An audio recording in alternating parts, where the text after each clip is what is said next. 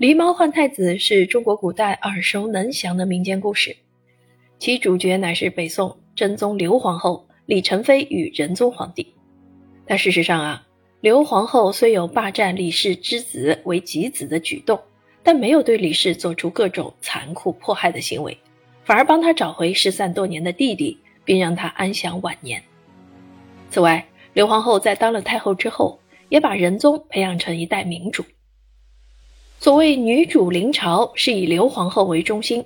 讲述其从贫寒弱女到大宋皇后的转变，以及她成为太后之后垂帘听政的各种举措，以及理清普通大众对相关历史的误会，并让大众对相关历史人物有更深入的了解。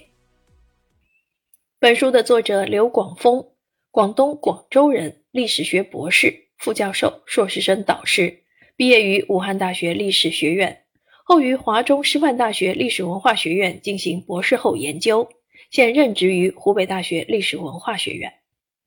主要研究方向是五代史与宋史，曾发表专业论文多篇。